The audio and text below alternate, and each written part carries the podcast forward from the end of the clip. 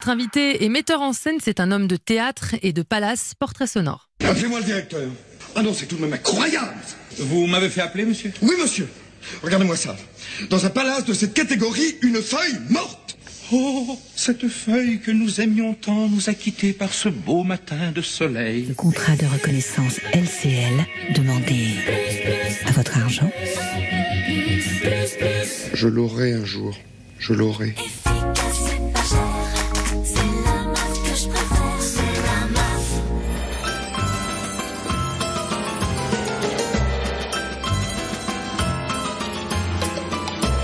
Mon beau-frère avait du côté paternel un cousin germain, dont un oncle maternel avait un beau-père, dont le grand-père paternel avait épousé en seconde noce une jeune indigène, dont le frère avait rencontré dans un de ses voyages une fille dont il s'était épris, et avec laquelle il eut un fils.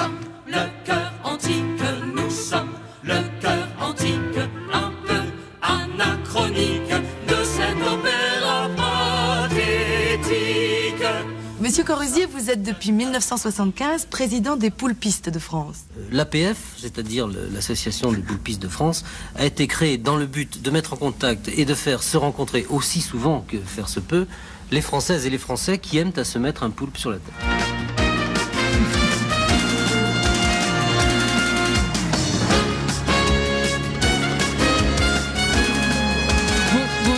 Jean-Michel Ribon, on vous fait un accueil en musique dans ce club de l'été. Nous sommes ravis de vous recevoir.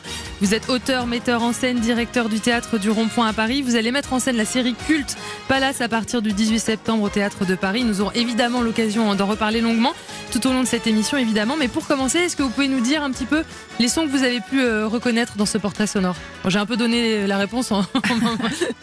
D'abord, je, d'abord, je vais faire une chose, c'est de vous dire bonjour. Parce que Oui. vous m'avez dit bonjour, mais Mais vous m'avez oui. pas laissé le temps de vous dire Mais oui, bonjour. excusez-moi, Non, non, mais j'attendais. Je vous en prie, je vous en prie.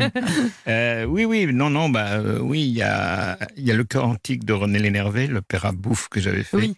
sur René Sarkozy, sur René Sarkozy, oui, parce que euh, ça s'appelait René Lénervé. voilà, il y a les musiques de Palace, il y a des proches à un moment qui parlent des poulpistes. Voilà, je crois que c'est, ce que j'ai reconnu. Oui, puis il y avait un extrait aussi de la cantatrice chauve de Ionesco. euh, Je ne sais pas si vous l'avez reconnu. C'est aussi, euh, je, je pense, une des, une des origines aussi de, de l'humour que vous aimez, le théâtre de, de l'absurde. Oh, disons que euh, oui, je- on est plus euh, mon camarade Topor et moi, mon camarade Gouriot des Brèves de Compteur et moi. C'est vrai qu'on est plus près de ce qu'a été le dadaïsme, qu'a été euh, les gens qui ont un peu cassé les codes, qui sont partis ailleurs, et en effet qui a abouti à Beckett, Ionesco et tout ça, du billard. C'est vrai que c'est nos auteurs de prédilection.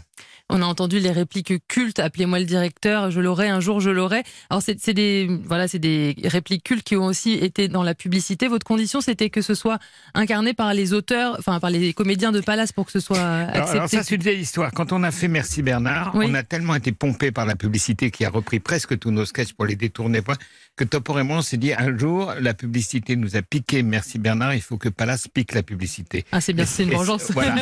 Et c'est dans cette, dans cette optique-là que quand Stork est venue nous dire euh, est-ce qu'on pourrait pas faire ce truc? Alors, J'ai dit non, non, non, non, ce que je voulais pas jusqu'au jour où je lui ai dit d'accord, mais alors je veux le même décor, je veux les mêmes acteurs, je veux les mêmes musiciens, je veux que les choses soient drôles avant tout, sachant qu'ils n'y arriveraient pas. Et ils y sont arrivés. oui, parce que l'extrait des, C'est des- la vengeance de la vengeance, ça devient compliqué. hein. Exactement, Sophie Mathieu. Comment? C'est la vengeance de la vengeance de la vengeance, ça devient compliqué. Non, si eux ils y assez- arrivent lorsque, lorsque vous ne pensez qu'ils n'y arriveraient pas, finalement, euh, Ils vous donnent tort.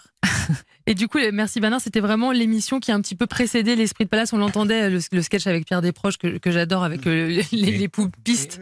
Mhm. C'est un petit peu de là aussi d'où Bah, tout est né. c'est ça, là on a un peu... C'était entre 82, bah, excusez-moi, je, je juste précise aux auditeurs, c'était entre 82 et 84 sur FR3 euh, Oui, à l'époque. Oui, c'est-à-dire qu'on est rentré par effraction au moment où, quand, quand euh, Mitterrand est arrivé, il y a eu un grand foutoir, Liberté, les chaînes, et un jour, euh, quelqu'un m'a demandé, mais qu'est-ce que tu aimes à la télévision? Est-ce qu'il y a des choses qui te font rire? J'ai dit non.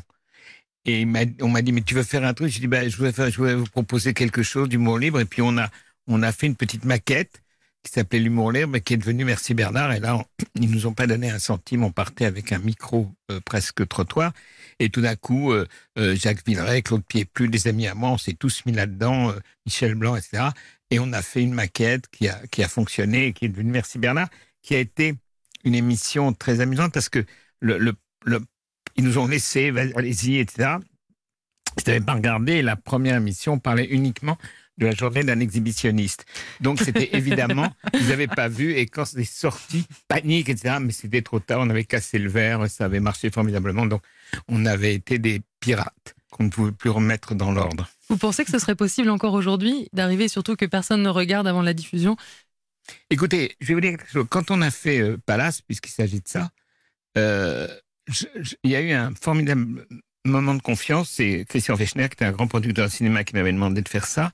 Euh, et c'est Pierre Lescure qui a permis que ça se fasse, parce que Canal est rentré dans, dans cette histoire.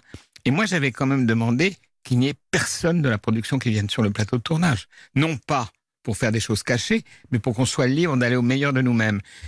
Et ça a été accepté. Alors maintenant, je ne sais pas parce que c'est vrai que Palace le continue au théâtre, évidemment, je vais le faire, mais le rond-point est une sorte de- d'endroit de liberté et de bateau pirate qui continue cet esprit-là. À la télévision, je me rends pas compte. Oui, c'est vrai. Alors Palace, pour les, plus, jeunes auditeurs qui nous écoutent, c'est donc c'est une série qui était née euh, en 88 sur Canal+.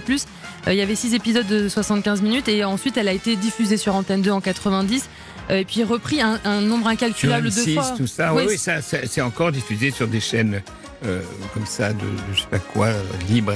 Et, puis, euh, et puis surtout, ce qui a été très drôle, c'est que c'est quand même euh, une espèce de satire de, euh, de, de la richesse, des palaces, des gens de ça. Et le, le premier achat qui a été fait à l'étranger, c'est quand le mur de Berlin est tombé en 89, et c'est les Russes qui ont acheté ça immédiatement, comme s'ils avaient besoin de sortir de je ne sais quel ghetto d'austérité.